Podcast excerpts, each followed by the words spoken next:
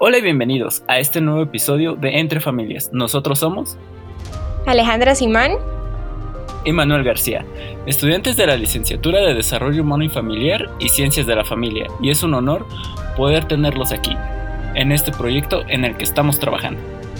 Hoy estamos muy emocionados por empezar este nuevo episodio de nuestro podcast con un invitado muy especial. Ella es Mitzi Espinosa de los Monteros. Es una apasionada de la persona y una influencer en el mundo licenciada en Ciencias de la Familia por el Pontificio Instituto Teológico Juan Pablo II. Se ha desempeñado en el área de comunicación desde el inicio de su carrera profesional, puesto que su misión de vida siempre ha sido potencializar a la persona y su dignidad, con el fin de ayudar a construir una sociedad más consciente y encontró en la comunicación el lugar perfecto para hacer escuchar su voz. Trabajó como editora de CatholicNet durante dos años, donde desarrolló el blog del portal semanal que atendía a través de videos cortos dudas de fe de los usuarios a través de Instagram, YouTube. Además de ser la líder creativa del proyecto, tuvo la oportunidad de ser la imagen del portal y del blog. Durante la Jornada Mundial de Juventud Panamá 2019, Mitzi coordinó el equipo de redacción de la TAM, para México, teniendo como responsabilidad principal la revisión y aprobación de contenido escrito para los principales medios digitales religiosos de nuestro país. Además, participó como corresponsal de la Asociación Católica Latinoamérica y Caribeña, Comunicación SINC. Ha participado en diversos foros discutiendo temas de comunicación para jóvenes y uso de redes sociales en diferentes escenarios de América Latina y España. FTV, Colombia, Radio María Panamá, España, SNE TV, EWTN y Sync Alc. Actualmente es coordinadora nacional de comunicación del Pontificio Instituto Teológico Juan Pablo II y coordinadora nacional del SINC México en el área de jóvenes. Hoy en día nos encontramos en un mundo tecnológico, en una nueva sociedad donde cada día son más jóvenes quienes dominan la tecnología, mientras que los padres de familia se ven obligados a adaptarse y a muchas veces preguntarse, ¿Dónde están mis hijos cuando usan el Internet? El día de hoy queremos profundizar en la importancia de este tema, las redes sociales y tus hijos. Primero que nada, bienvenida Mitzi, es un honor poder tenerte aquí con nosotros y darnos este espacio para poder profundizar en un tema tan importante como este. Muchas gracias Ale, yo estoy muy feliz que me hayan invitado y ojalá en este espacio pueda aportar muchas cosas para mejorar la, la, comunicación en familia y en las redes sociales y en el Internet. Estamos segurísimos que sí, muchísimas gracias. Y bueno, empezamos con las preguntas, si quieres. Adelante. Primero que nada, Mitzi, muchísimas gracias de nuevo.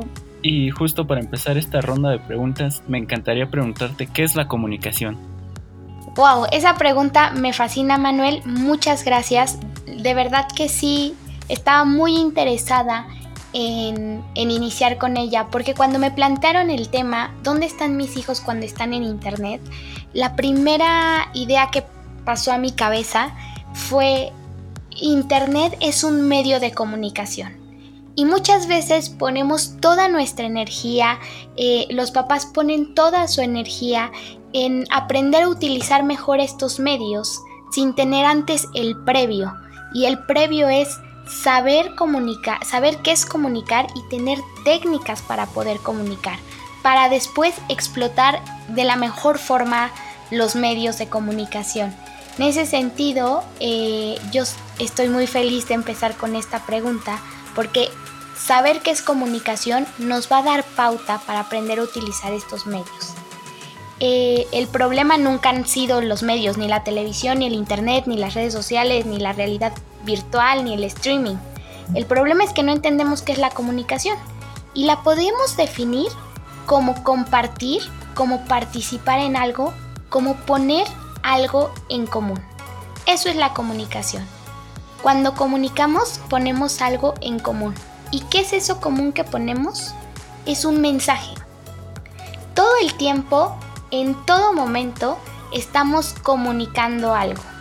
Cómo nos sentamos, cómo hablamos, los gestos que hacemos en nuestra cara, la comunicación no verbal, pero también al momento de escribir, al momento de hablar. Todo el tiempo nosotros comunicamos algo y estamos eh, expuestos a recibir mensajes. Es decir, todo el tiempo también nos están comunicando cosas, la música que escuchamos, los programas de televisión que vemos, mientras estamos con una computadora, en el WhatsApp, mientras vemos a nuestra familia, a nuestros amigos, en fin, la comunicación es parte del mundo y yo me atrevería a decir que nosotros somos la comunicación, porque es algo que estamos haciendo todo el día, todo el tiempo, no estamos excluidos de comunicar un mensaje. Wow, de verdad me parece súper increíble lo que nos acabas de decir y tienes mucha razón. A veces damos mensajes que ni siquiera teníamos pensados y me parece que tienes toda la razón cuando dices que somos, pues sí, herramientas de comunicación de alguna forma, o sea, todo el tiempo estamos comunicando. Eh, tú nos contabas, Mitzi, que la clave está en esa comunicación, ¿no? Entender la profundidad de qué es. Pero ¿qué pasa cuando los hijos no les comunican nada a los padres? Esta, esta pregunta suena interesante y, puede ser muy ambiciosa. Eh, a mí me gustaría empezar por el fondo, ¿no? Todo el tiempo comunicamos, como lo decíamos hace un momento, comunicar es poner un mensaje en común, pero más allá de eso es la capacidad de expresar lo que hay dentro de mí y, y conocer lo que hay dentro del otro. Y eso tiene una técnica. Eh, una técnica que es compleja y que ahora voy a desarrollar, Un proceso de comunicación, seguro todos lo, lo conocemos, que hay un receptor, un emisor y un mensaje, pero va más allá. Es elaborar una idea, es codificar esa idea, ¿no? No solo tener una idea pensando en los padres de familia, no solo tener la idea de querer saber qué es lo que está pasando con mi hijo, sino codificarla en una pregunta en concreto, que abra un espacio de compartir, emitirla, transmitirla, que el otro sea capaz de recibirla, que pueda decodificarla y que haya retroalimentación. Ese es el proceso natural de comunicación. ¿Qué pasa cuando nuestros hijos no comunican nada? Los hijos no comunican nada bueno, primero es una pregunta engañosa porque hace un minuto hablábamos que siempre estamos comunicando. Entonces, incluso cuando no hablan, algo nos están diciendo. Sin embargo, el proceso de comunicación a veces tiene barreras internas, que como padres es eh, altamente recomendable que los que nos están escuchando se sienten un momento a reflexionar. ¿Estamos codificando la idea de forma adecuada? Una de las barreras internas que tiene la comunicación y que en, espacios de consultoría familiar eh, es muy vista, por decirlo, es el juicio, ¿no? Los, los, hijos, los adolescentes a veces se sienten juzgados y por eso evitan comunicar verbalmente eh, su estado de ánimo, quiénes son sus amigos, los lugares y los intereses que tienen. Eh, entonces, cuando elaboramos la idea en el proceso de la técnica de comunicar, tenemos que tener cuidado cómo la codificamos, ¿no? Comunicación afectiva y efectiva. ¿no? no es lo mismo preguntarle a alguien cómo está a preguntarle a alguien cómo se siente. Aunque a veces nos pareciera absurdo, hay una profundidad directa en la segunda pregunta que no tenemos en la primera. Entonces los hijos siempre comunican. Tenemos que estar atentos a esas barreras internas que están impidiendo que ellos puedan decirnos verbalmente cómo están. ¿Somos papás que juzgan? ¿Somos papás que no escuchan? La retroalimentación es importante. Pienso en las confrontaciones, ¿no? Con, los adolescentes eh, el problema de la comunicación se dispara. Los pequeños son mucho más transparentes. Eh, pero pienso en los adolescentes, cuando hay un regaño, muchas veces la frase típica de los papás es, y no se diga más, lo vas a hacer porque yo soy tu papá, ¿no? este tipo de, frases, de, sentencias que en principio nos pueden parecer muy válidas para evitar una réplica, pero que naturalmente cortan la, técnica del proceso de comunicación, no aceptan una retroalimentación. Hay un emisor, Hay un receptor, pero el receptor en ningún momento tiene la capacidad de ser emisor. Las suposiciones, la historia de la relación, si es una relación entre papás e hijos, entre cónyuges conflictiva, eso va a ser una barrera interna para lograr que este proceso se dé de la mejor manera. Entonces, es importante entender, y yo remarco esto, los hijos siempre están comunicando cómo se sientan, incluso cuando no están cerca, nos están diciendo algo. Como padres, el trabajo es ver el proceso a la hora de comunicarme en qué momento hay una falla, en qué momento estamos haciendo algo que puede generar una barrera para que el otro se pueda expresar libremente. Wow, me encanta, súper concuerdo contigo, ¿no? Eso de saber leer a los hijos, me encantó. Muchísimas gracias, Mitzi. Pues sale, Manuel.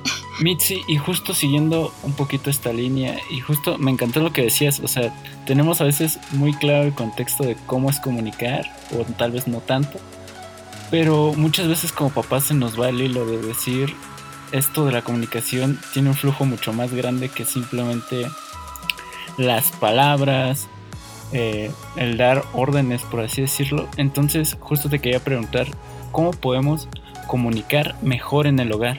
Mira, la comunicación tiene tres niveles. A, nivel antropológico, vamos a llamarlo así, ¿no? Un nivel patológico, como el que ejemplificaba hace un momento, que tiene que ver con la indiferencia, con los juegos, con la manipulación, con la posesión. Muchos de los problemas de las familias es porque eh, su comunicación está en este nivel, en un nivel patológico, en un, en un nivel de manipulación, de posesión, este tipo de frases como te lo digo yo, tiene que ver con la manipulación, con la indiferencia. ¿no? Este tipo de comunicación no nos lleva a ningún lado. La comunicación, a, mí me gusta decirlo así como se los decía en, en el inicio, es la capacidad de expresar qué hay dentro de mí. Y expresar qué hay dentro de uno siempre nos pone en un lugar vulnerable. Cuando el lugar a donde llega es indiferente, se cierra el canal. Luego, también tiene un nivel cognitivo, que es bueno, que ya pasa de, de lo insostenible a lo bueno, que es la disponibilidad, la solicitud, la percepción interna, la empatía donde el padre y el hijo, eh, la mamá y el hijo o los cónyuges son capaces de preguntar y de abrirse al otro.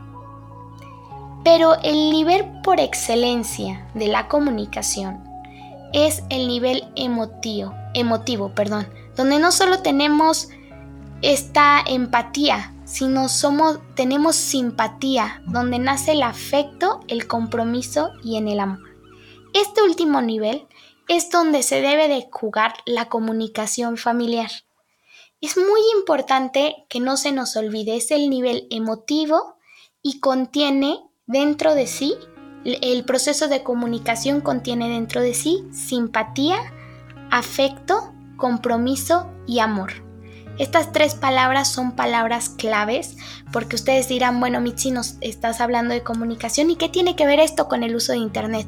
Pero avanzaremos un poquito y veremos que son pieza clave para la relación en cualquier medio de comunicación. Entonces, ¿cómo comunicar en el hogar o cómo desarrollar habilidades de la comunicación? Es muy simple. Yo ahora les voy a compartir, piensen en un diagrama de un círculo que es como un círculo virtuoso de la comunicación, que nace y crece y explota el, nivel emotivo de la comunicación. Que primero, y es muy simple, ¿eh? cuando uno se comunica con quien sea, mucho más en familia, pero con quien sea, tiene que no interrumpir, no prejuzgar, verificar que está siendo comprendido, escuchar con simpatía y algo tan simple pero tan importante como la sonrisa y el buen trato. no interrumpir. ¿Cuántas veces nos encontramos con personas que terminan nuestras ideas? Porque suponen lo que vamos a decir, o quizá ya lo saben. Pero es importante que cada persona, cada locutor, interlocutor, cada emisor, se sienta con la libertad de terminar el mensaje que quiere poner en común, porque nace de una idea personal, por más obvio que le parezca al otro. Es importante que todas las personas tengamos la oportunidad de comunicar nuestras propias ideas. No prejuzgar, que era el segundo, ¿no? ¿Cuántas veces en una conversación nosotros suponemos no solo cómo se siente el otro, sino cómo piensa y qué va a decir. Esto es una barrera importantísima. Cuando yo supongo lo que el otro está pensando, mi actitud cambia. Cuando yo lo prejuzgo. Y a, mí me da mucha, mucha gracia. Eh, alguna vez leí alguna imagen que decía, ¿no? Eh, parece que nos creemos psíquicos, ¿no? Que pensamos que sabemos qué es lo que piensa el otro y no, no tenemos esa habilidad. Si hay alguien que la tenga, felicidades, pero en general yo no conozco absolutamente a nadie que tenga la idea de adivinar, de saber cómo se siente el otro, porque el pensar y el sentir es sumamente personal. Y este no prejuzgar es un área importantísima porque toca la libertad humana, la comunicación al ser nosotros parte de la comunicación, toca nuestra libertad. Nosotros no podemos entablar una conversación con alguien si estamos coartando parte de su libertad, prejuzgándolo o interrumpiéndolo. La tercera línea era verificar si somos comprendidos. No necesariamente la forma en la que me expreso dice al 100% lo que yo quiero decir, porque cada cabeza es un mundo. En ese sentido, es importante verificar si el mensaje que yo estoy diciendo le está llegando al otro como es. Porque yo puedo crear un mensaje potente, pero si el otro por su cultura, por su educación, por sus valores, incluso por sus, su ánimo del día, no lo entiende así, ahí se rompe el canal de comunicación la escucha empática. ¿Cuántas veces nos hemos puesto a platicar con alguien y si nos pidieran un resumen de la conversación no sabríamos qué decir? Ahora eh, todos somos multitask y pareciera que ser multitask está de moda. Entonces la gente te dice, no, sí te estoy escuchando, solo estoy contestando un WhatsApp al mismo tiempo, solo estoy leyendo un libro al mismo tiempo, solo estoy resolviendo un conflicto al mismo tiempo. Eso no es escucha empática, no es escucha simpática, no es escucha activa. Cuando el otro expresa un mensaje, se merece por la dignidad de ser otro que todos nuestros sentidos estén frente a él. Para lograr esta escucha empática, simpática, que logre transformar la interacción que tengo con el otro.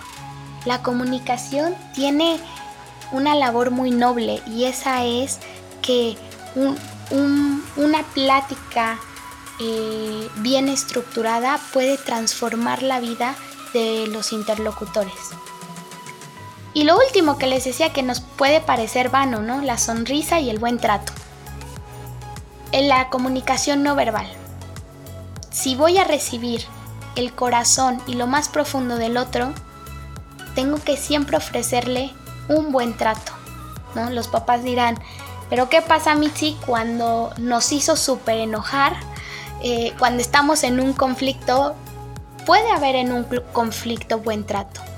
Un conflicto, solucionar un conflicto no necesariamente es estar gritando, estar enojado y ofendiendo. Podemos estar molesto, pero habrá que controlar esa emoción y tratar bien al otro, porque el otro sobre todas las cosas es persona y merece ser bien tratado. Con estas habilidades de la comunicación, que son muy simples, pero que en sí traen una, un fuerte mensaje, de respeto a la dignidad del otro, es como podemos comunicar mejor en el hogar. ¿Cómo ven? ¿Cómo vamos hasta aquí? Pues a mí se me puso la piel chinita. Me encantó todo lo que nos dijiste, Mitzi. De verdad, muchísimas gracias. Y bueno, eh, ahora te tengo una gran interrogante de nuestro podcast para ver si nos las puedes contestar sobre dónde están nuestros hijos cuando están en el Internet. Mira, esa es, esa es una pregunta que yo creo que nace la duda, y aquí me voy a atrever a decir algo, eh, valga la redundancia, súper atrevido. Nosotros pertenecemos, nosotros, nuestros padres, sobre todo esta generación, pertenecemos a una generación muy peculiar. Somos una generación que nace con el Internet, con padres que no nacen con el Internet. Ese es un choque impresionante. Mira, el Internet se hizo público. Yo tengo 26 años, nací en 1994. Y en el año en el que yo nací fue el año en el que el Internet, eh, digamos que el mundo le abrió las puertas al Internet, que el Internet llegó al mundo. Internet tiene 26 años. 2004, 2005, 2006 nace Facebook, Twitter y YouTube. En esa época, quizá nosotros, ustedes, yo y todos los que pertenecen a esta generación de los 90 íbamos en la primaria o en la secundaria.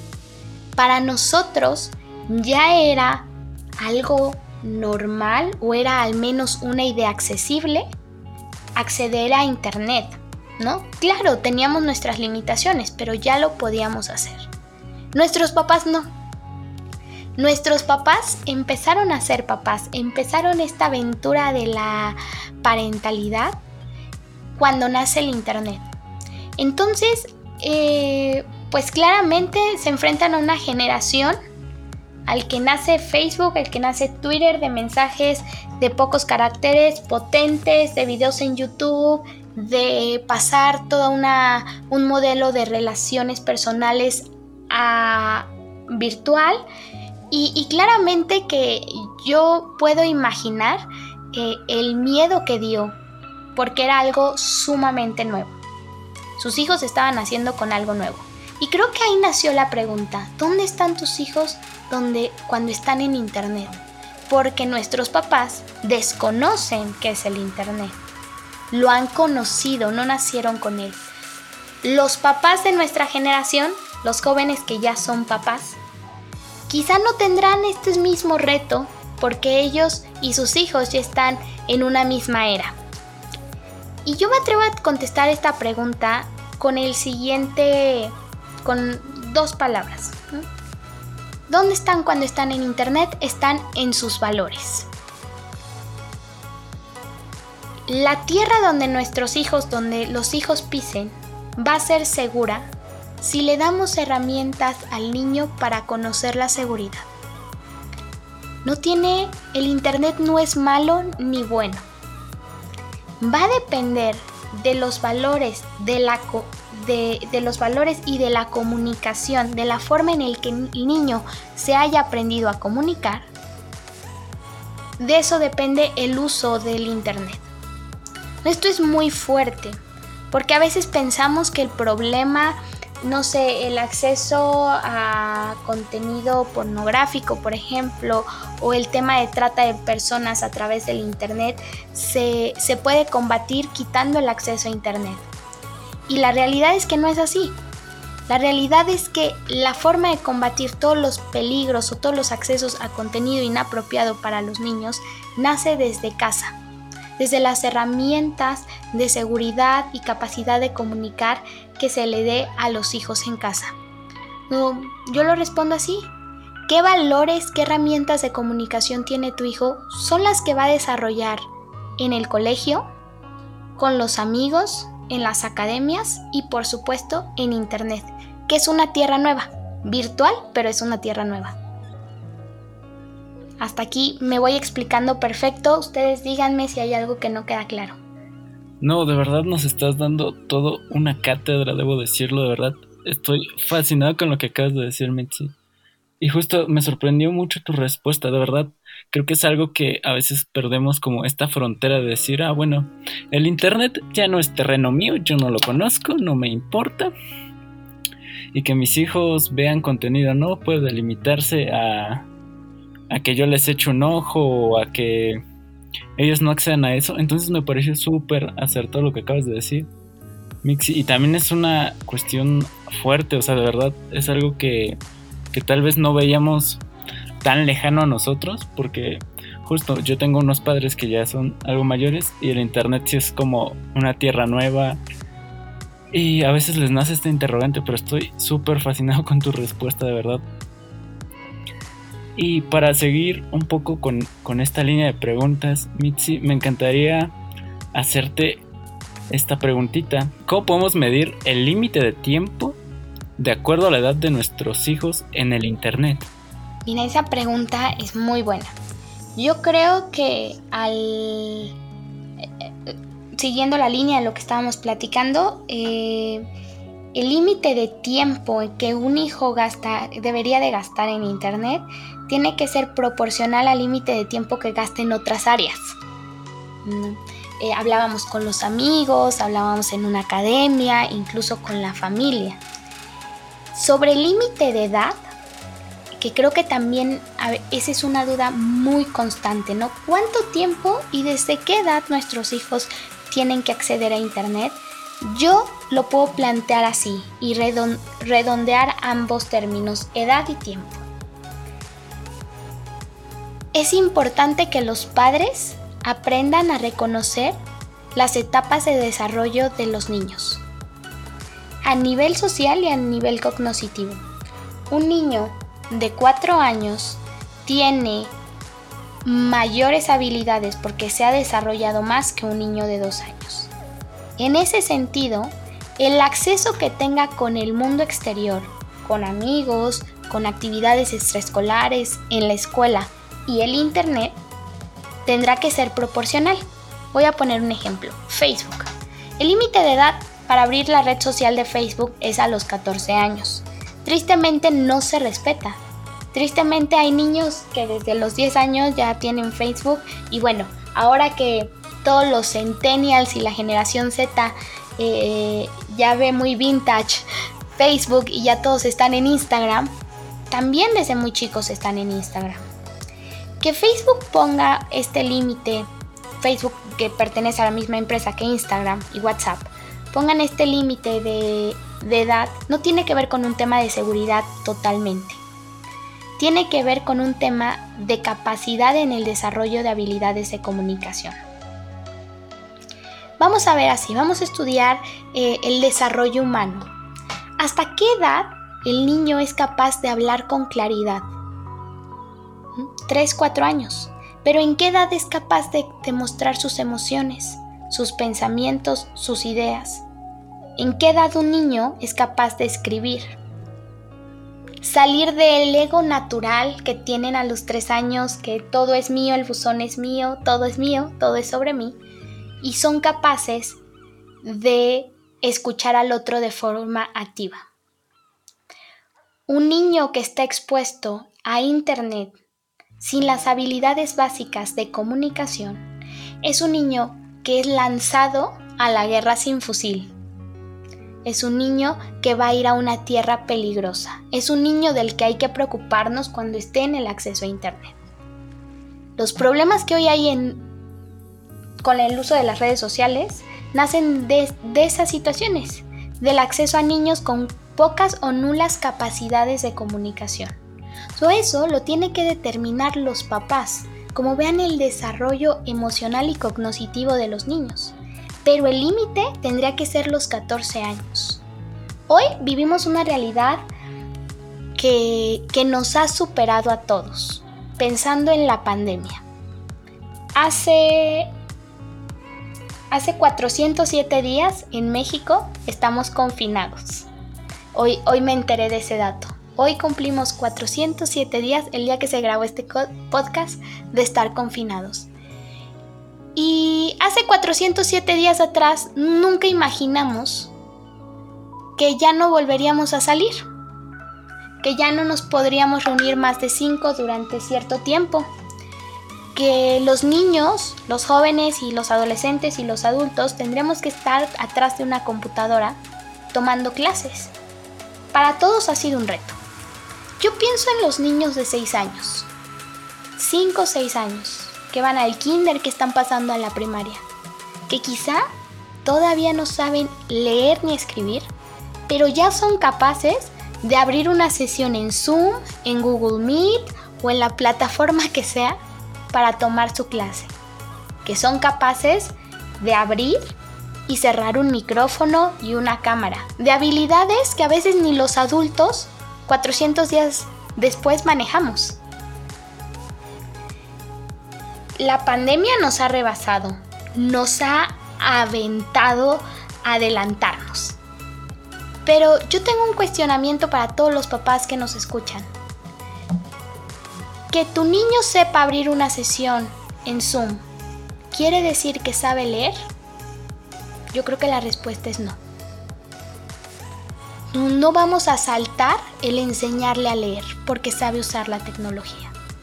En ese sentido y con esta analogía yo les digo que el niño tenga habilidades tecnológicas es porque ha nacido, porque es nativo del Internet, es nativo de la tecnología.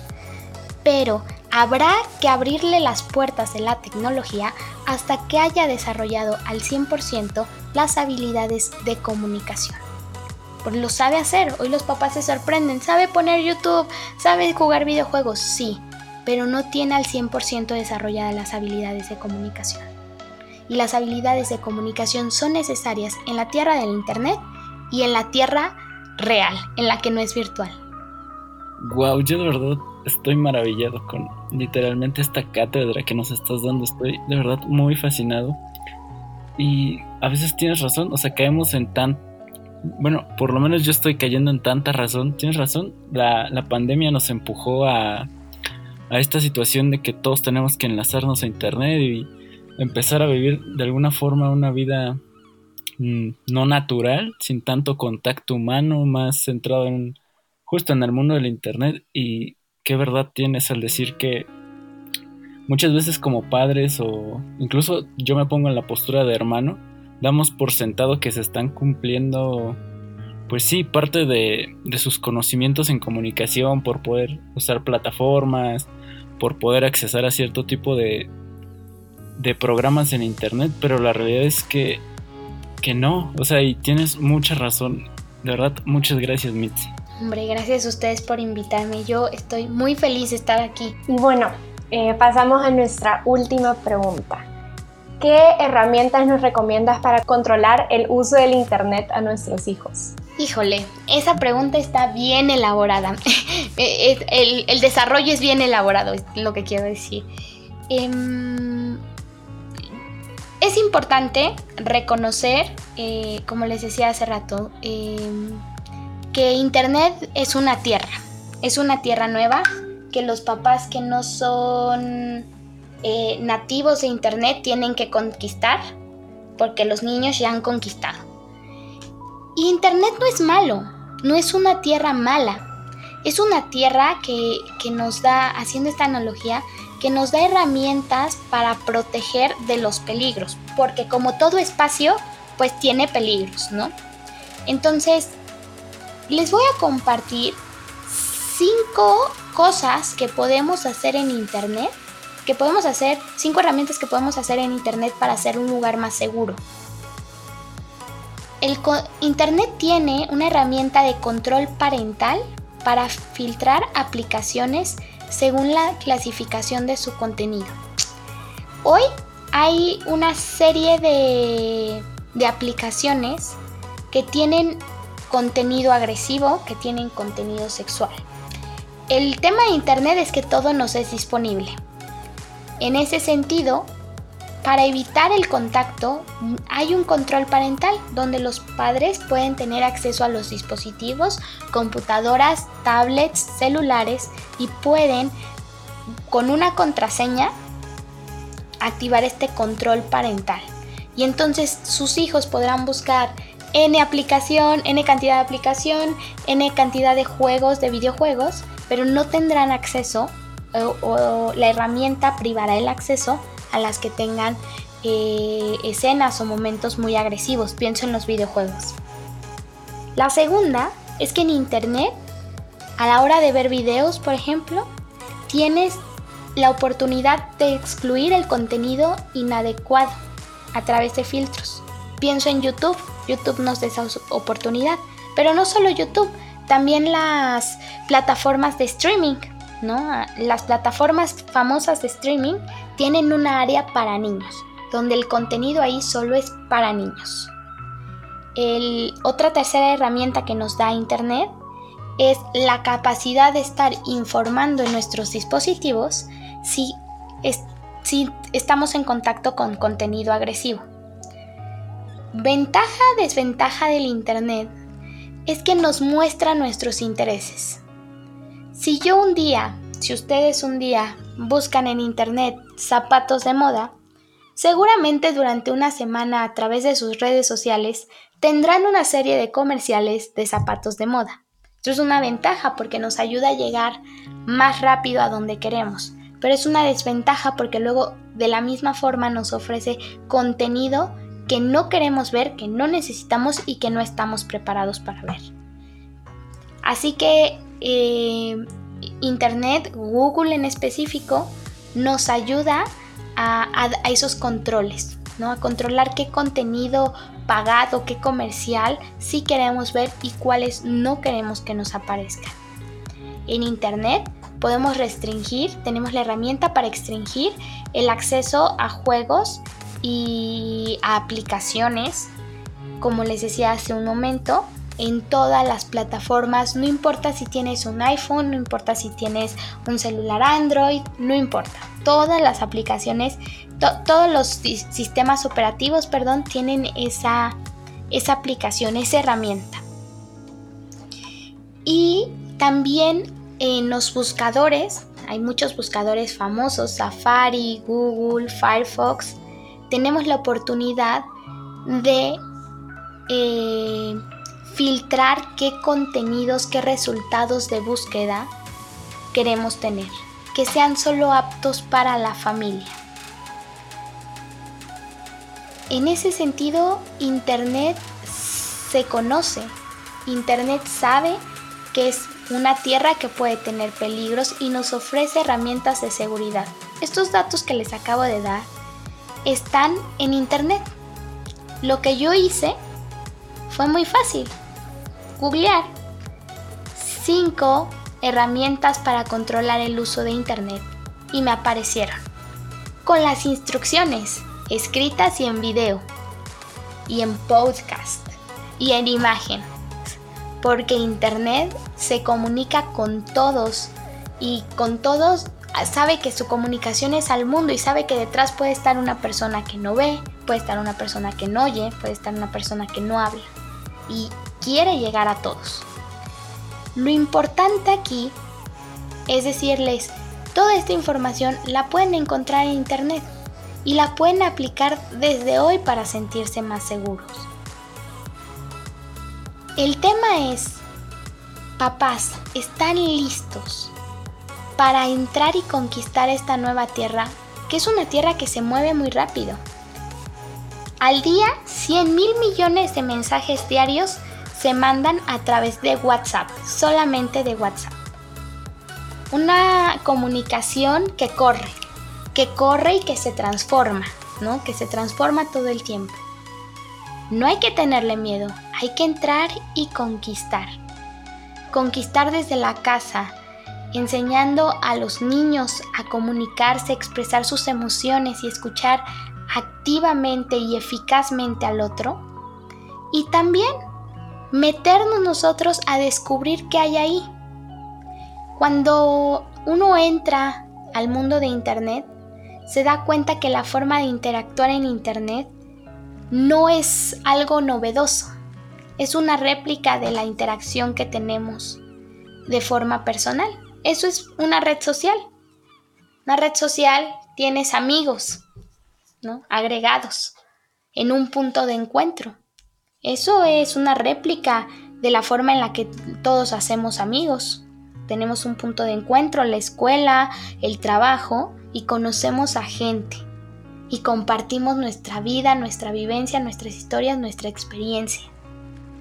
La amistad no nació con Facebook. El compartir momentos no nació con Instagram. Compartir ideas no nació con Twitter.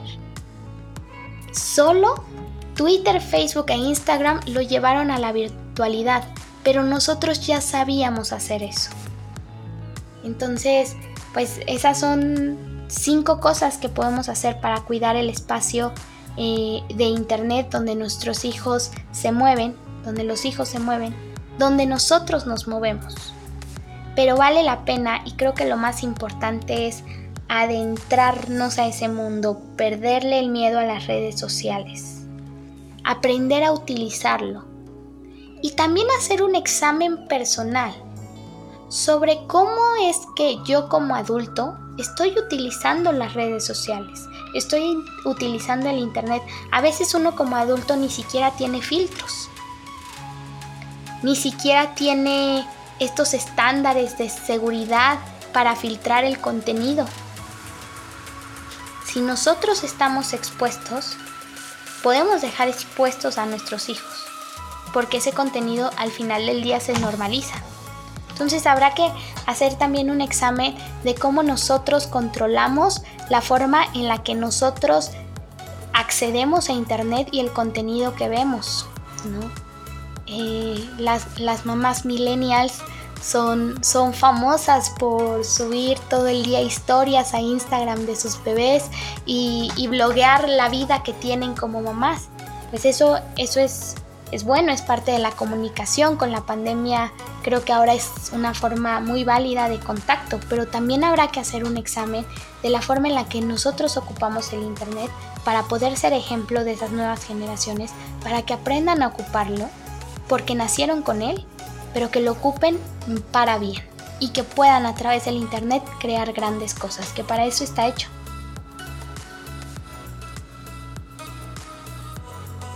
Wow, de verdad, de verdad, muchísimas gracias por todo, Mitzi. Estamos realmente encantados con todo esto que nos has podido compartir. Me encantó esta frase que, que nos compartías de hay que perderle el miedo a las redes sociales. Eh, más que nada porque siento que es normal, ¿no? Que como padres de familia se preocupen constantemente del tiempo que invierten los hijos en las redes sociales. Y es por eso mismo que consideramos muy importante hablar de esto, o sea, hablar de esta realidad en nuestro día a día. Entonces, muchísimas gracias de verdad por todo esto que nos has podido compartir y no sé si hay algo más que nos quisiera, que quisieras agregar, ¿sí? No, pues eh, agradecerles mucho a ustedes por este espacio de todo corazón. Espero que, que este momento pueda interpelar el corazón de los que nos están escuchando y, que pueda generar un cambio si lo necesitan, una mejora, porque siempre podemos mejorar, ¿no? Y pues en el orden de las habilidades de comunicación, me gustaría hacer un resumen de, si me lo permiten, Ale Manuel, de, los puntos más importantes del podcast, porque creo que vale la pena irnos con, tres ideas poderosas. Y, yo se las puedo dar de la siguiente manera, ¿no? Eh, la primera es que es necesario que la familia sea el medio de comunicación más eficiente que tengamos. La segunda es que la comunicación la forma en la que comunicamos siempre, en todo momento y a todos, debe de dejar algo en el corazón del otro. Y la tercera es que el Internet será un lugar seguro y una puerta que, y una herramienta, ¿verdad?, que abrirá las puertas al mundo en cuanto nuestro hogar sea un lugar de acogida y de escucha asertiva y afectiva al otro. Y bueno, pues yo con eso termino y les agradezco enormemente eh, esta invitación y estos minutos que han sido una delicia. De verdad, de verdad, mil gracias Michi por estar aquí, por acompañarnos, por darnos este espacio, este tiempo para grabar con nosotros. Estamos muy agradecidos contigo y de corazón te decimos que consideramos que este podcast le va a ayudar a muchas otras personas como lo hizo con nosotros. Así que de verdad, muchísimas gracias. Gracias a ti, Ale. Gracias, Manuel. Les mando un abrazo enorme. No, al contrario, Mixi. La verdad, muchísimas gracias.